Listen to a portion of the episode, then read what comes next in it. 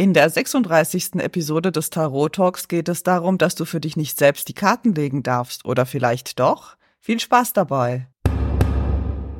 Wenn dich Tarot interessiert, du aber bis jetzt keinen Zugang zu den Karten gefunden hast, dann bist du hier richtig. Ich bin Ivana und hier findest du meine Tipps und Erfahrungen, damit du eine tiefe Verbindung zu den Karten und zu dir selbst aufbauen kannst.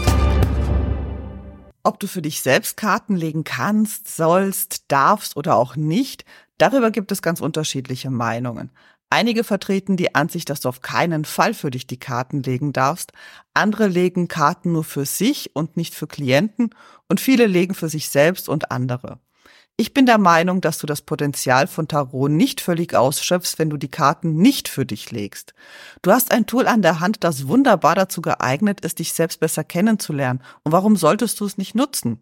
Wenn du dir selbst die Karten legst, kannst du in vielerlei Hinsicht davon profitieren und darüber möchte ich heute mit dir sprechen. Du lernst in Kontakt mit deiner Intuition zu kommen. Ich habe schon einige Male darüber gesprochen, dass jede und jeder intuitiv ist, egal wie verkopft. Ich nehme mich da nicht aus, aber jeder Mensch hat diese Gabe und das ist nicht unbedingt etwas, was mit übersinnlichen Kräften zu tun hat, sondern viel mehr mit unseren Instinkten und Erfahrungen. Wenn dich das berühmte Bauchgefühl in der Situation warnt, dann ist es häufig der Fall, weil du schon einmal eine ähnliche Situation erlebt hast. Diese Erfahrungen und meiner Meinung nach auch die Erfahrungen aus dem kollektiven Unterbewusstsein sind bei dir im Unterbewusstsein abgespeichert. Und Tarot arbeitet mit Bildern und damit hast du auch direkten Draht eben auch zu deinem Unterbewusstsein. Und die Bilder aus den Karten lösen gewisse Gefühle aus und je nachdem, in welcher Stimmung oder in welcher Situation du dich befindest, nimmst du diese Bilder auch unterschiedlich wahr. Sie spiegeln dich und deine aktuelle Lage wider. Und je nachdem, was gerade bei dir passiert, fallen dir Details auf oder du erkennst dich in einer Person auf der Karte wieder und auf diese Weise bekommst du den Spiegel vorgehalten gestalten. Du kannst dich besser kennenlernen, du kannst besser erkennen, was gerade in dir vorgeht, was dir dein Bauchgefühl sagen will und welche Botschaft deine Seele gerade für dich hat. Tarot ist für mich einfach eine Brücke, ein Tor zu deinem Unterbewusstsein. Und das solltest du auch nutzen, um mit deiner Intuition in Kontakt zu kommen. Wenn du die Karten für dich selbst legst, lernst du sie auch immer besser kennen. Gerade am Anfang hast du keine oder sehr wenige Klienten oder du willst gar nicht mit anderen arbeiten. Und ehrlich gesagt würde ich auch nicht wirklich mit Menschen arbeiten wollen, wenn ich keine Erfahrung mit Karten habe. Und umgekehrt natürlich auch, wenn ich wüsste, mein Gegenüber hat noch nicht so wirklich viel Erfahrung, hm, ich weiß nicht, käme auf die Person an. Ich selbst habe zum Beispiel traditionelle Wahrsagekarten und Lenormand-Karten. Ich habe mich auch damit schon ein bisschen beschäftigt. Aber ich verwende sie nicht in der Arbeit mit Klienten und Klientinnen, sondern nehme dazu einfach die Tarotkarten, weil ich sie einfach besser kenne. Natürlich kann ich mal eine andere Karte aus einem anderen Deck, zum Beispiel eine Orakelkarte oder eben auch eine Lenormand- oder Wahrsagekarte dazu nehmen, so als Ergänzung oder nochmal ein bisschen Klarheit reinzubringen, die Legung zusammenzufassen. Aber die Legung an sich mache ich mit Tarot. Und wenn du gerade mit einem System anfängst, und das ist egal welches, dann ist es meiner Meinung nach unumgänglich, dass du die Karten gut kennenlernst. Und damit meine ich nicht, ihre Bedeutungen auswendig zu lernen, sondern mit ihnen zu arbeiten, am besten täglich. Denn nur mit Übung kommt Routine und damit eine gewisse Sicherheit. Und wenn du verschiedene Legesysteme verwendest, dann hängt die Bedeutung der Karten auch immer bis zu einem gewissen Grad von ihrer Position ab und von der Frage. Da helfen dir die stur auswendig gelernten Schlagwörter nicht weiter, wenn du die Karten im Zusammenhang deutest. Eine kleine Legung kannst du für dich jeden Tag machen. Das kann eine Tageskarte sein oder mein Alltime favorite mit drei Karten. Das sollst du tun, das sollst du lassen, damit sollst du weitermachen. Oder du kannst dir eine Journaling-Frage überlegen und zu dieser Frage dir eine Karte ziehen. Dann hast du natürlich auch einen gewissen Zusammenhang von Karte und Frage und musst ein bisschen out of the box denken. Wahrscheinlich triffst du auch nicht jeden Tag lebensverändernde Entscheidungen, für die du eine große Legung machst oder die Tarotkarten befragst. Aber du kannst dennoch üben. Und du kannst in gewisser Weise auch für andere Karten legen, wie zum Beispiel zu deiner Lieblingsfigur. Oder leg doch mal für Harry Potter die Karten oder für Frodo oder für Captain Kirk oder wen auch immer du cool findest. Da kannst du natürlich auch üben und du kennst die Person, die Figur auch schon so ein bisschen und dann weißt du auch schon, wie weit matchen die Karten mit dem, was du über die Person weißt. Ist eine coole Sache zum Üben und um auch die Karten besser kennenzulernen, wenn du nicht nur für dich selbst Karten legen magst. Wenn du Karten legst, nimmst du dir auch Zeit für dich. Für mich ist das Ziehen der Karten oder eine Legung immer eine kleine Auszeit. Oft zünde ich mir eine Kerze an, nicht immer. Und häufig verwende ich auch ätherische Öle. Und es muss kein aufwendiges Ritual sein. Aber wenn es gewisse Handlungen gibt, dann stellst du dich schon automatisch auf die Karten ein. Das ist so ähnlich wie das Plingen auf deinem Handy und dann schaust du schon fast automatisch nach, welche Nachricht gekommen ist oder du gehst automatisch los, wenn eine Ampel auf grün springt. Das ist eine Konditionierung, also ein Auslöser und darauf folgt eine bestimmte Reaktion. Und wenn du das ähnlich mit einem kleinen Ritual machst, das immer wieder gleich abläuft, wenn du die Karten legst, dann stellt sich dein Unterbewusstsein, stellst du dich auch selber immer schneller darauf ein, so nach dem Motto, hey, jetzt geht's los, jetzt lege ich mir die Karten. Es ist einfach meine Zeit für mich, um mich zu zentrieren, mich auszurichten, meine Gedanken zu sammeln und zu reflektieren. Für mich unterbricht das Kartenlegen den Alltag und es ist eine kleine Oase, die für mich einfach wichtig ist. Wenn du dir die Karten legst, dann lernst du die Dinge auch aus einer anderen Perspektive zu sehen, beziehungsweise du bekommst eine andere Perspektive. Gerade wenn es um Entscheidungen geht, dann können dir die Karten helfen, eine Situation aus unterschiedlichen Blickwinkeln zu betrachten. Das gibt dir wiederum andere Perspektiven, an die du vielleicht sonst gar nicht gedacht hast. Die Karten lenken mit ihren Bildern und mit ihren Symbolen deine Gedanken aus deinem eigenen gedanklichen Sumpf heraus und sie zeigen dir Alternativen. Ich hatte mal eine Kundin, die sich selbstständig machen wollte, aber sie hatte noch keinen wirklichen Plan. Sie war einfach nur von ihrer Arbeit genervt und die ganzen schönen Versprechungen auf Facebook, Instagram und Co. waren für sie sehr attraktiv. Diese, das ganze Blabla, so von wegen in fünf Wochen zum Millionär und sechsstellig in ganz, ganz kurzer Zeit und, und, und, und alles ganz easy peasy und nur manifestieren. Du kennst vielleicht auch diese ganzen Ads und diese ganzen Posts. Und das zieht natürlich. Und sie kam halt zu mir und wollte wissen, wie das so ausschaut mit dem Selbstständigmachen. Mit Hilfe der Legung hat sie erkannt, dass hinter diesem Projekt doch noch mehr steckt und dass es auch massive Auswirkungen auf ihr soziales Leben haben würde. Die drei der Schwerter, das ist die Karte mit den durchbohrten Herzen. Und die kam in Kombination unter anderem mit der zwei der Schwerter, bei der eine Frau mit verbundenen Augen zwei Schwerter in der Hand hält. Das hat den Ausschlag gegeben, dass sie sich etwas mehr Zeit lassen und sich weiter informieren wollte, statt alles übers Knie zu brechen. Die Karte mit dem durchbohrten Herzen, also die drei der Schwerter, das war so dieses festgenagelte Herz, das auch nicht wirklich schlagen kann, weil sie halt zwar noch im Job steht, aber es ist eine schwierige Entscheidung, für die eben die Frau mit den verbundenen Augen und den zwei Schwertern steht. Also sie musste eine Entscheidung treffen, aber dadurch, dass die Augen verbunden sind, war ihr dann klar, dass sie zwar auf ihre Intuition hören muss und soll, aber auch noch nicht alle Fakten kennt. Und das hat letztendlich sie auch zum Nachdenken gebracht, was würde ihrem Herzen auch nicht gut tun, wenn sie sich selbstständig machen würde. Also was müsste sie opfern? Und ich finde es auch immer hilfreich, mit zwei oder drei Archetypen oder Hofkarten in Dialog zu treten, die komplett unterschiedliche Positionen vertreten. Ich stelle mir dann zum Beispiel vor, dass ich mit der Herrscherin, dem Wagen und dem Narren an einem Tisch sitze, mich mit ihnen unterhalten und mir anhöre, was sie zu meinem Thema zu sagen haben. Und die drei sind eben ganz, ganz unterschiedliche Archetypen. Die Herrscherin steht für das Kreative, für die Fruchtbarkeit, für den weiblichen Aspekt.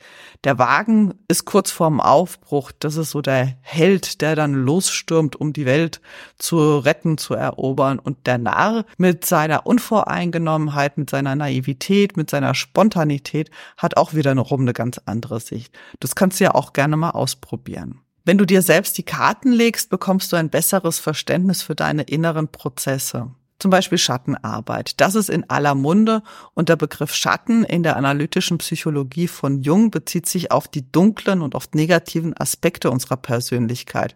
Und die halten wir ganz gern unterm Deckel, die unterdrücken wir und da fällt es uns auch schwer, die zu akzeptieren. Das können dunkle Triebe sein, unakzeptierte Fehler und Verhaltensweisen, wie zum Beispiel Aggression, Neid, Angst, Streben nach Macht, Egoismus. Dieser Schattenanteil enthält diejenigen Eigenschaften, Gedanken, Gefühle und Verhaltensweisen, die wir als unangemessen, unakzeptabel oder unerwünscht betrachten. Und wenn du dich mit Schattenarbeit beschäftigst, dann ist das Ziel, diese Schatten zu erkennen, sie zu integrieren und so Frieden mit dir selbst zu schließen. Und auch hier können dir die Karten, wenn du sie für dich selbst legst, helfen, Muster zu erkennen und sie auch in Zukunft zu vermeiden, weil sie dir bewusst geworden sind. Erst wenn du weißt, auf was du achten musst, dann kannst du es vermeiden oder ein anderes Verhalten trainieren. Wenn du nur immer wieder, immer und immer wieder in dasselbe Verhalten fällst, es dir aber schwerfällt, den Auslöser zu erkennen, dann kannst du mit Tarot Ursachenforschung betreiben. Denn in meinem Verständnis sind die Karten ein Tor zur Seele. Und damit kannst du eben dieses Tor aufmachen und eintauchen und schauen, wo die Ursachen sind.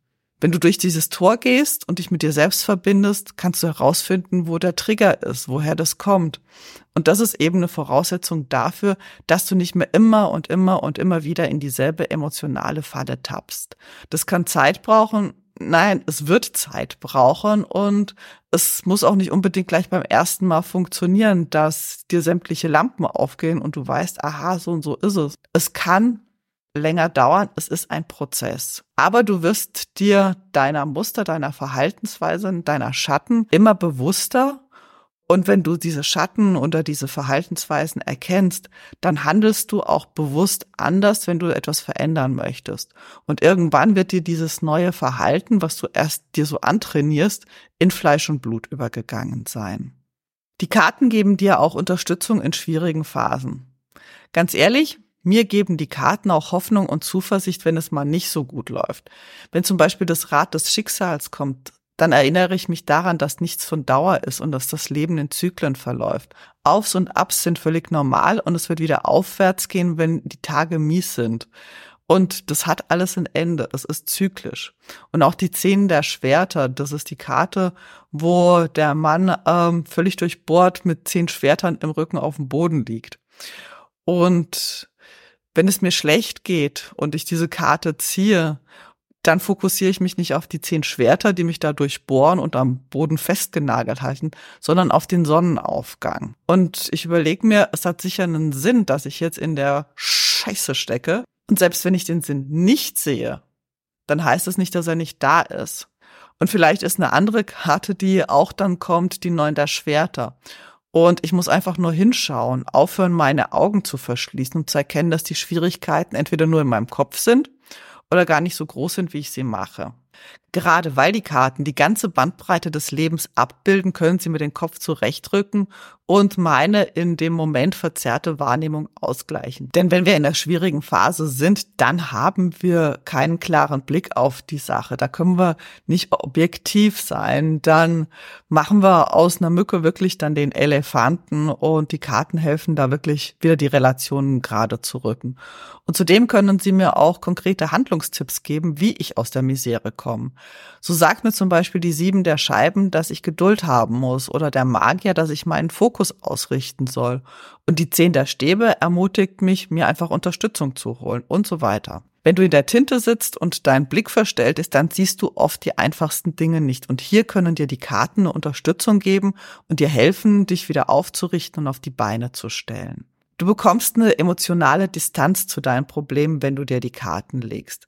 Manchmal stecken wir eben in unserem Drama, egal wie weit wir auf unserer spirituellen Reise oder auf unserer Persönlichkeitsentwicklungsreise gekommen sind. Und das ist völlig normal und das ist auch kein Grund, sich auch noch deshalb schlecht zu fühlen, so nach dem Motto, ach, ich habe versagt. Ich bin doch nicht so spirituell oder doch nicht so weit, wie ich dachte. Also zu der ganzen Misere sich auch noch selber fertig zu machen. Wir sind Menschen und ich zumindest habe nicht den Status der Erleuchtung und des absoluten Gleichmuts erreicht, aber ich bin schon besser geworden. Und es gibt auch noch ab und zu Tage oder Ereignisse, die mich auch aus dem Gleichgewicht bringen. Und die Karten helfen mir dabei, mit einer gewissen Distanz eben auf dieses Drama zu schauen. Erst einmal sind die Karten nicht ich, und ich kann das, was ich auf den Karten sehe, zunächst mal neutral betrachten. Was sehe ich auf der Karte? Was passiert da? Wer ist da beteiligt? Es ist nicht in mir, sondern außerhalb von mir. Und das schafft erstmal Abstand. Ich atme einige Male tief durch und betrachte, was ich sehe, ohne es zu deuten oder zu interpretieren. Zum Beispiel sehe ich einen Mann auf einem grünen Hügel.